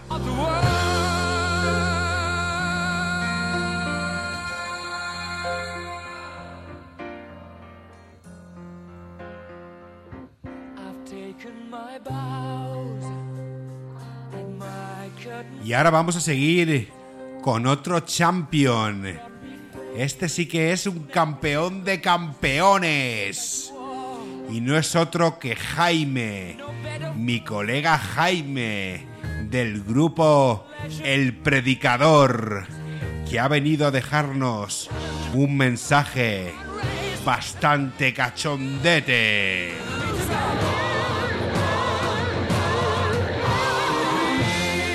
Dale cañita, hermano. Hola Albert, hola gente del dátil de ET, qué pedazo de programa te estás currando, cabrón. Cómo mola, tío, qué ratos me paso y me paso unos ratos riéndome solo, tío, recordando mil movidas, está de puta madre, tío, de puta madre. Eh, genial, genial. Y voy a aprovechar este momento que me has dado, esta oportunidad que me has dado para dejaros un mensajito. Pues bueno, en primer lugar soy Jaime, soy cantante de, bueno, me conocen como el Preacher, soy cantante de, la banda Predicador, que practicamos heavy metal clásico. Eh, nosotros más bien lo llamamos shock metal porque lo que hacemos es seguir la estela de lo que hacía King Diamond, Lizzy Borden, Alice Cooper y tal, eh, con letras en castellano. Y bueno, todo tiene que ver con el terror y con ese tipo de cosas que nos mola mucho, el terror clásico. Eh, y luego aparte llevamos espectáculo en directo, que nos gusta mucho beber sangre, embadurnarnos de vísceras y sentir el terror en nuestras venas. Nos mola mogollón. Y todo eso mezclado con heavy metal. Y voy a aprovechar esta oportunidad que me das eh, para mandar este audio al programa y explicaros con quién me acogotaba yo el ganso en mi época, que no eran otras que soy muy estándar, eh, Sabrina y Samantha Fox eran las estrellas. Ah, y por cierto, Marta Sánchez en su momento, ahora Marta Sánchez me parece un personaje vomitivo, pero en su momento Marta Sánchez tenía, tenía fotos pegadas en la habitación, pegadas en el mueble con pegamento, lo recuerdo perfectamente, de, de revistas que tenía mi madre, cuando sería Marta Sánchez yo lo pegaba en mi habitación ya sabéis, ya sabéis lo que pasaba luego con los calcetines que escondíamos por ahí. No creo que os tenga que decir más, si sois de mi quinta lo sabéis. Y, bueno, pues mi anécdota eh, fue con lo de Sabrina, cuando enseñó la teta en Nochevieja. Me acuerdo que aquello fue para mí tremendo, era la primera vez que veía una teta así, de esa manera, y me pareció algo glorioso, ese, vaivén, ese subir y bajar, eso era algo treme, tremebundo, vamos. Y bueno, pues al tiempo salió en la revista Interview, lo, lo recuerdo perfectamente, salió eh, una edición en la que iba un póster de Sabrina. Eh, pues con las, con las, con las lolas al aire. Entonces yo, mamá, por favor, déjame comprarme la interview, déjame comprarme la interview. Al final mi madre eh, estaba ya hasta los huevos de mí, aceptó, me dio la pasta y me fui yo solo al kiosco. Compré la interview, me la dio el tío y cuando llegué a mi tardó un rato en dármela, pero me la dio. Y luego llegué a mi casa y cuando llego a mi casa resulta que al abrirla no está el póster de Sabrina, que era por lo que me había comprado yo la, la interview. ¿No os acordáis que la interview en las páginas centrales siempre había un desnudo o algo así? Bueno, pues eh, no estaba el póster de Sabrina. Cuando lo vio mi madre, se pilló un rebote de mi madre de puta madre que me quitó la revista, se bajó al kiosco, le agarró de la pechera al tío y le dijo, ¿qué pasa? ¿Como es un niño le has quitado el póster, no? Vamos, dame el póster ahora mismo tal. Y al final mi madre con, con, todos sus ovarios ahí consiguió que nos diera la revista con su póster y otra revista con su póster y tal, y el tío pidiendo perdón con los ojos llorosos, que mi madre es muy chunga cuando se bosquea.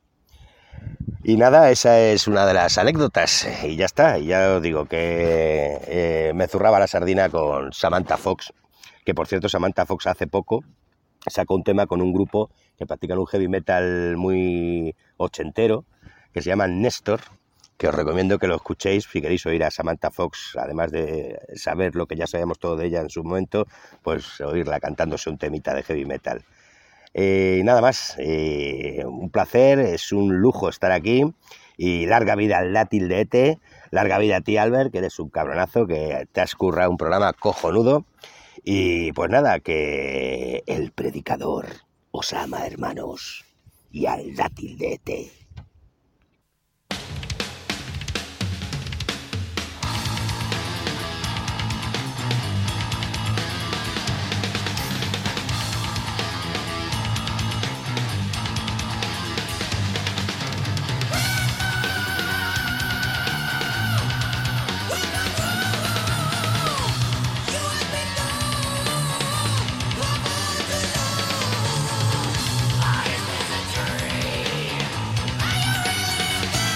Habéis tenido, amigos, al gran Jaime. Pura sangre, puro talento, pura energía. Un tío fenomenal de los pies a la cabeza. Yo conocí a Jaime hace ya bastantes años, cuando tú lo recordarás, fuimos a hacer una colaboración, me parece que fue a Arroyo Molinos, a Carlos Santos, que estaba pues en un grupo y nos pidió colaborar, fuimos tú y yo, y si no recuerdo mal, el Pitufo también, que fuimos allá a grabar la colaboración y después de estar allí toda la mañana, al final se jodió el ordenata y, y creo que la, la colaboración se fue a la mierda. Y putas casualidades de la vida, eh, Jaime es el vecino de Pedrito, mi colega del Betis con el que hemos, hemos estado en mil millones de campos viendo partidos. Qué casualidades, Jaime, ¿eh? El mundo es un pañuelo. Pues sí, colega, sí. Eh, Sabrina, Sabrina Salerno era lo más. Ahora hace poco que Amaral ha salido, que yo me alegro, ¿no? De que salga enseñando los pechos, pero con todo el respeto compiten en diferentes ligas. Samantha Foss, otra maravilla, otra mujer increíble con la que nos machacamos bien la lubina al horno, ¿eh? Me hubiera gustado ver a tu madre ahí con zapatilla en mano, ahí al tendero del pobre kiosco diciendo, ¿me das ese póster o vas a tener un problemita muy serio? Sí, señor, qué maravilla. Pues muchas gracias, Jaime, por, por apoyar este podcast, este humilde podcast que acaba de comenzar. Aquí tienes tu casa.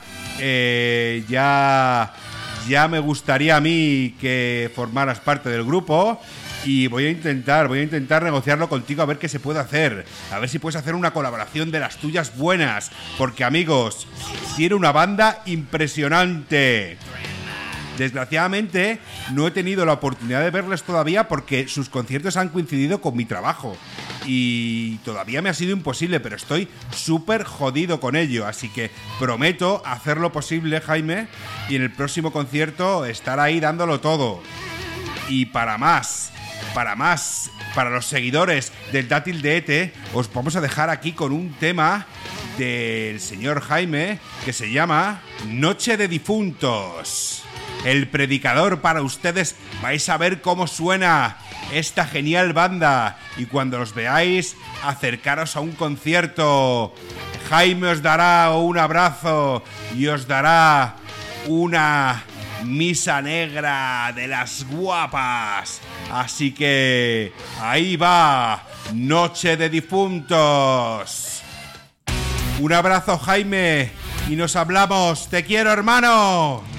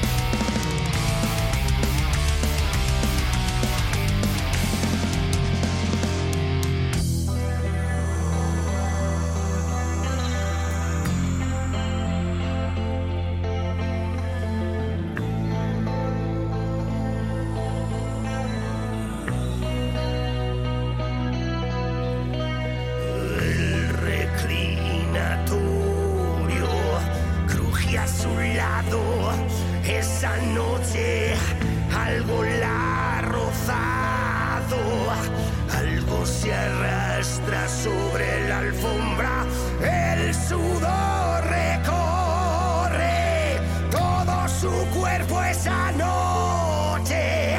Algo la ha llamado, algo pronuncia su nombre.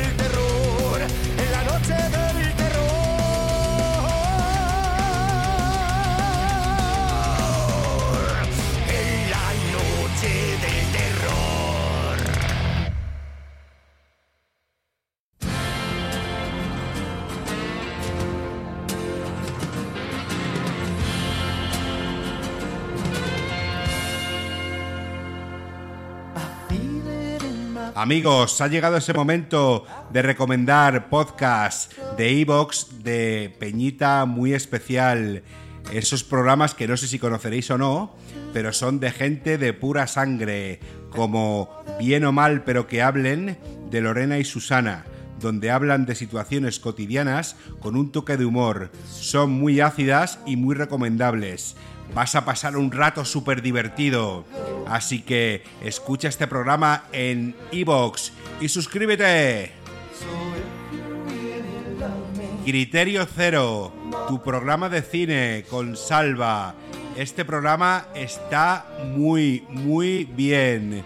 Incluso hace especiales eh, hablando de videojuegos o de, o de canciones de los años 80 o de cualquier cosa. Cualquier cosa que se le ocurra, pero principalmente es un programa de cine donde destripan a tope esas películas que nos encantan. Así que suscribiros. Criterio Cero. La tecla muerta. Jorge tiene un podcast buenísimo para los amantes del género de terror, sea cual sea su contexto. Entrevistas, libros, relatos y muchísimo más. Jorge y la tecla muerta. Lo dicho, suscribiros, os lo vais a pasar con Jorge de lujo. Inculturetas. Dicen que no saben nada y lo poco que saben se lo deben a su ignorancia. ¿Te preguntarías alguna vez qué pasaría si dieran un micro y una cámara a unos monos? Pues eso, esos son inculturetas, temas frikis con mucho humor y muy buen rollo. Así que amigos, se merecen una escucha esta peña. Un abrazo a esa gente de inculturetas. Rock and Roll Radio. Esa radio de rock and roll y heavy metal. Cuando quieras escuchar discos enteros, Raúl tendrá todo preparado para que pases un buen rato. Y si te queda un poquito de tiempo, acércate también a su ovejita degollada. Relatos referentes a películas de terror, dramatizadas y con un olor a sangre. Raúl, dale caña, tío. Abrazote. Y cómo no, lo conoceréis todos. Al gran Álvaro de la Catedral Atroz. El mejor programa de Evox del misterio. Con sus parábolas en jamaera, cachondeo, el Michi. Lo tiene todo este programa. Muy grande Álvaro, Álvaro Gil y su Catedral Atroz. Un abrazo, hermano. Y no sé, amigos, me dejaré, me dejaré alguno por ahí, perdonarme, que tengo la cabeza ya para chope. Y estamos ya casi acabando. Y antes de irnos, os vamos a dejar con eso que tanto os gusta, con el porno, pajilleros y pajilleras. Seguimos para bingo. Y vamos con este audio.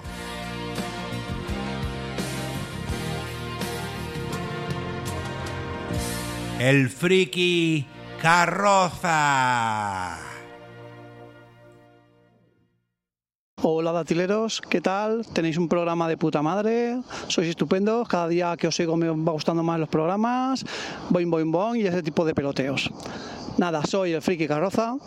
Como buen carroza, pues evidentemente tengo muchas historias de abuelo cebolleta, pero a diferencia de ser un friki, el caso es que sí que he tenido mis novietas en su época. Y el caso es que quería comentaros una vez que estaba en casa de, una de, esas novietas, eh, aprovechando que no estaban sus padres, obviamente, pues nada, hasta ahí estábamos dándonos nuestra ración de besos, de aromacos, estábamos ahí en, en el momento más álgido, la mano se va poniendo tonta y decido demostrarle mi pericia durante tantos años machacando los botones de la Sega. El caso es que nada, estábamos ahí a media partida cuando de golpe de repente oímos un portazo y era que sus padres se habían vuelto a casa, obviamente. Entonces cogemos, nos recomponemos como podemos y yo de repente visualizo a su padre entrando por la puerta del comedor, dándome la mano, notando la humedad y con ese olor tan peculiar y corriéndome de allí a hostias para no volver nunca más.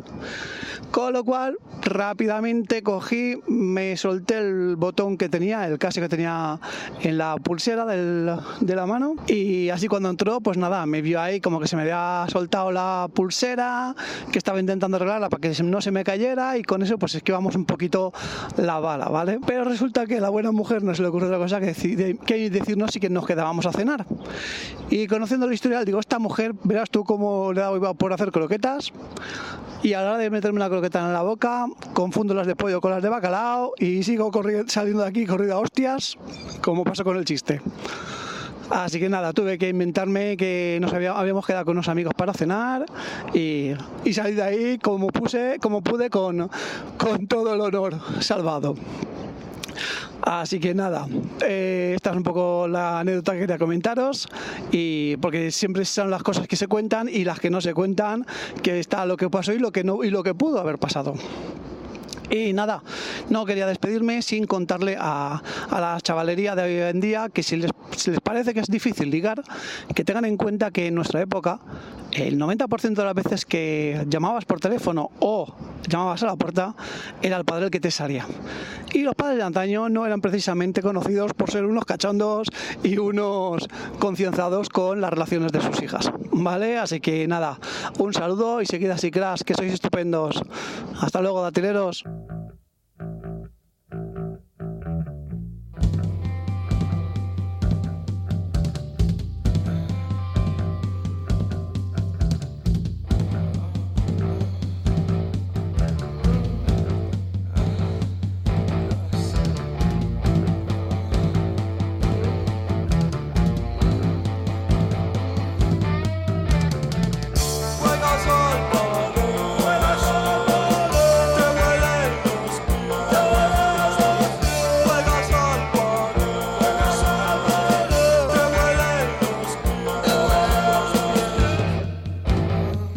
Pues deberías haberle dicho a los padres, juegas al pale, juegas al pale, te huelen los pies, te huelen los pies.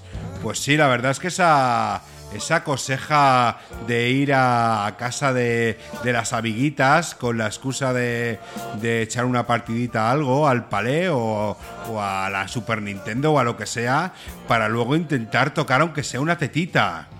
Esos recuerdos, yo, yo no lo he vivido eso, ¿eh? Yo era, yo era un joven, pues poco mujeriego, ¿para qué te voy a decir lo contrario? Pero sí, sí, esas, esas anécdotas son buenas. Los caretos de, de los padres, yo, yo recuerdo cuando conocí a mi suegro en el bar, pues tenía una cara que a mí me daba miedo. Me pensaba que era de la Guardia Civil. Tenía un bigote, el Tony, que luego es de las personas más maravillosas que, que he conocido en este mundo.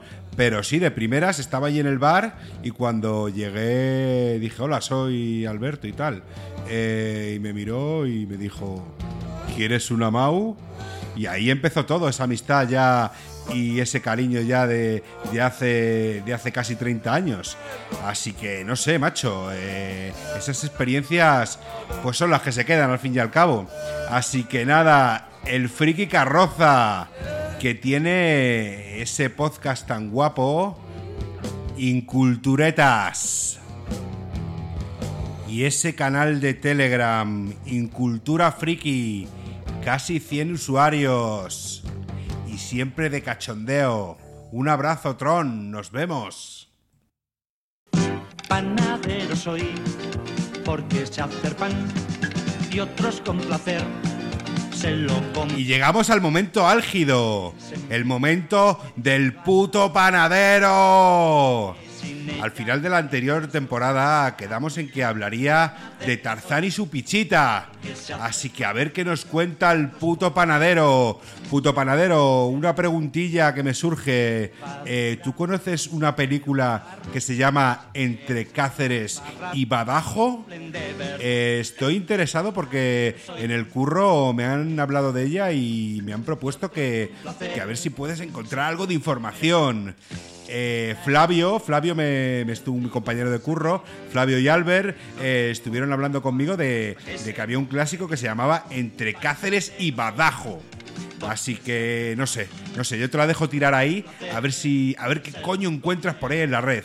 Así que sin más dilatación, os dejo con el puto panadero. El último tirón. Bueno, aquí el puto panadero retransmitiendo en directo. Bueno, en realidad no, pero eso no tiene importancia. Lo que sí tiene importancia es lo que os voy a contar. Bueno, pues como recordaréis en el anterior programa os propuse que me dijerais cuál era vuestra primera película porno. Ya sabéis lo que os dije, no que os dediquéis a eso. Y claro, y también os comenté que como sabía que los comentarios tardarían en llegar un poco, pues empezaría con mi primera película porno. Y mi primera película porno fue Tarzán y su pichita, también conocida como Tarzón, la vergüenza de la jungla. Pues bueno, primero os voy a contar algunas cosas curiosas. Por ejemplo, claro, está claro que si se llama Tarzán y su pichita es una parodia de, es una parodia, pero es una parodia de animación de Tarzán. y se estrenó en el Festival de Cannes de 1974 y posteriormente salió en vídeo al año siguiente. Que por cierto, lo he encontrado y puedes encontrar VHS desde los 40 a los 69 euros. Muy barato. Y bueno, siguiendo, que eso, que por ejemplo fue censurada en Estados Unidos y eh, en otros países como Nueva Zelanda eh, fue prohibida.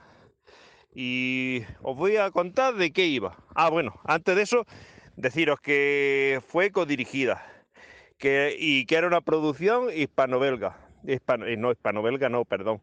fran- franco-belga. Y que sus directores fue Boris eh, o como polla se diga, y, y aunque esto va a sonar cachondeo, picha. Y bueno, y os voy a contar de qué iba. Pues resulta que secuestran a Jane. Y claro, Tarzán tiene que ir a rescatarla. ¿Y por qué secuestran a Jane? Pues porque hay como una especie de supervillana que se llama la Reina Bazunga, que es calva, que está a punto de conquistar el mundo. Y claro, no quiere que la gente la vea como está, porque es pelona, o sea que es calva. Y decide secuestrar a Jane para que su, su científico chiflao, que es un científico con dos cabezas, le haga un trasplante de, de cabellera. Y manda a su ejército, que su ejército es la polla, literalmente, porque son pollas gigantes. Y, y en fin, que vive una serie de peripecias tras Tarzán por la jungla y se tiene que enfrentar, por ejemplo, a unos, a unos negros enanos que se lo comentó, que son unos cabrones, unos hijos de puta. Y bueno, y du- durante el transcurso de la película también se encuentra con, con un cazador furtivo, una ayudante de un periodista, que curiosamente eh, en la versión en inglés al periodista le pone la voz Bill Murray. Que, hombre, no me esperaba menos de ese hombre. Y bueno, ya terminando, que que espero que os haya gustado. Y ya sabéis, si queréis que hable de vuestra primera película porno, seguramente que el amigo Belardo en alguna parte del programa ha dejado el número de WhatsApp. Si no, también lo podéis dejar en la caja de comentarios. O también os podéis unir a nosotros en el grupo de Telegram. Y allí pues me ponéis de qué película queréis que hable y me contáis un poquito cómo conociste aquella película y, y todo eso. Ah, por cierto, yo aquella película la vi en el vídeo comunitario, porque por aquellos tiempos mis padres empezaron a trabajar en, en un bar de socios. Y, y claro, pues para tenernos entretenidos, pues decidieron poner vídeo comunitario. Bueno, ya está. Espero que os haya gustado lo que os he contado.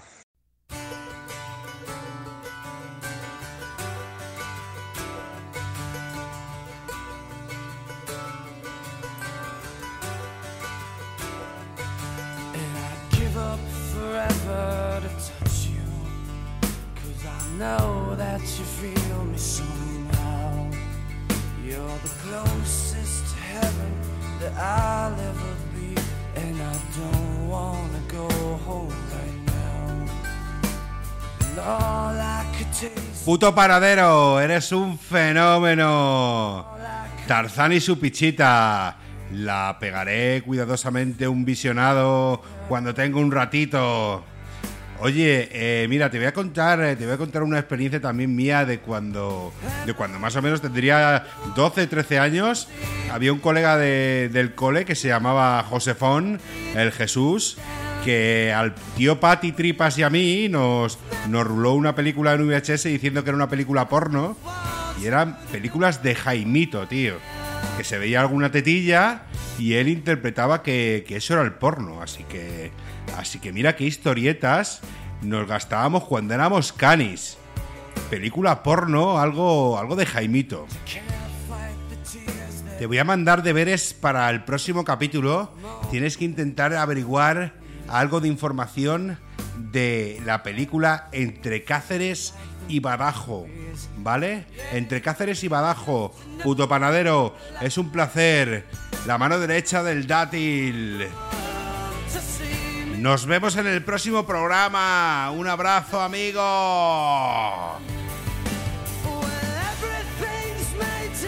Bueno, pues nada, Amigos, esto ya se va acabando. Y quiero, y quiero agradecer a quien ha intervenido con sus audios. Porque ha estado, ha estado guay el programa, ¿eh? Me ha molado, me ha molado bastante. Así que quien ha intervenido en este programa son Ara, Pablito, Copón, el señor Magneto, Mike Miliki, Murdoch, José Martín Pati Tripas, Rosario Villajos, Jorge de la Tecla Muerta, Rosa Metalpija, Jaime el Predicador, el Friki Carroza y el puto panadero. A todos. Muchísimas gracias. Esto ha sido el primer capítulo de la segunda temporada del Dátil de ET.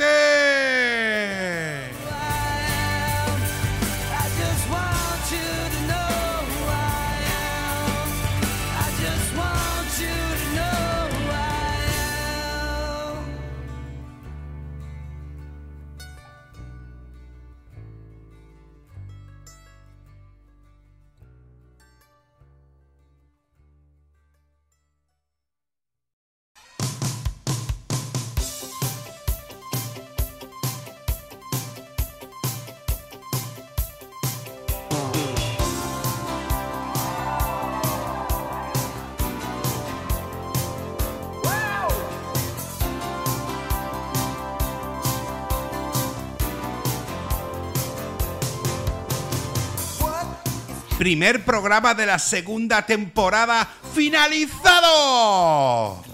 Muchísimas gracias a todos los que habéis escuchado los anteriores podcasts, que esto va subiendo poco a poco y estoy enormemente agradecido y enormemente contento. Porque esto es algo humilde. Esto es algo que se hace para colegas y cada día la familia se está haciendo mucho más grande. Muchísimas gracias de corazón por escucharme. Tengo una mala noticia que daros. Después del currazo que me he dado después de llegar de vacaciones, he visto que no, no es viable un programa a la semana con tantos audios y tanta edición y tanto curro. Así que estoy dándole vueltas, así que posiblemente será un programa cada 15 días, porque también necesito dedicarme a mi familia, que también es muy importante. No muy importante, no, lo más importante. Así que amigos, lo siento, a mí me encanta grabar y me encanta este programa, pero, pero empezará a ser cada 15 días aproximadamente.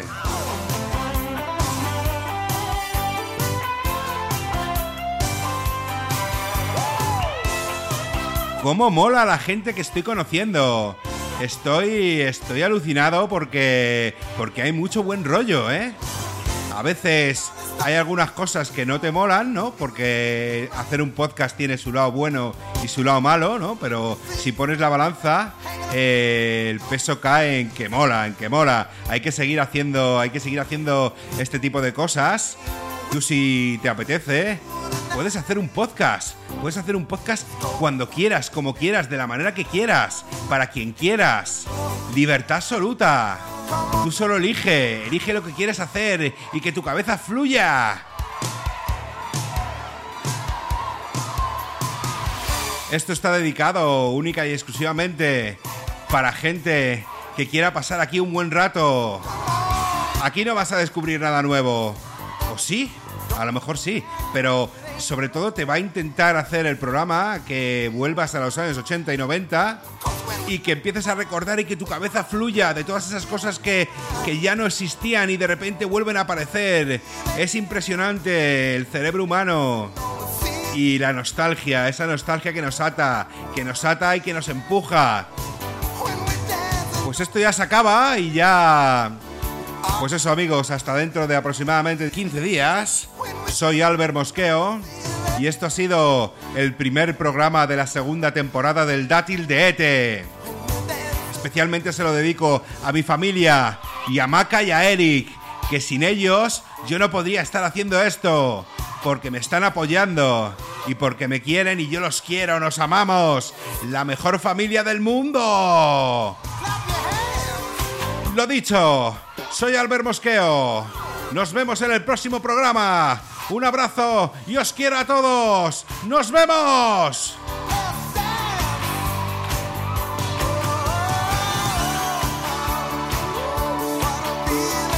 Gracias, gracias y gracias. Os olvide suscribiros, dar un like, dejar un comentario. Hay que posicionar el podcast lo más arriba posible. Sed felices. Buena gente. Adiós.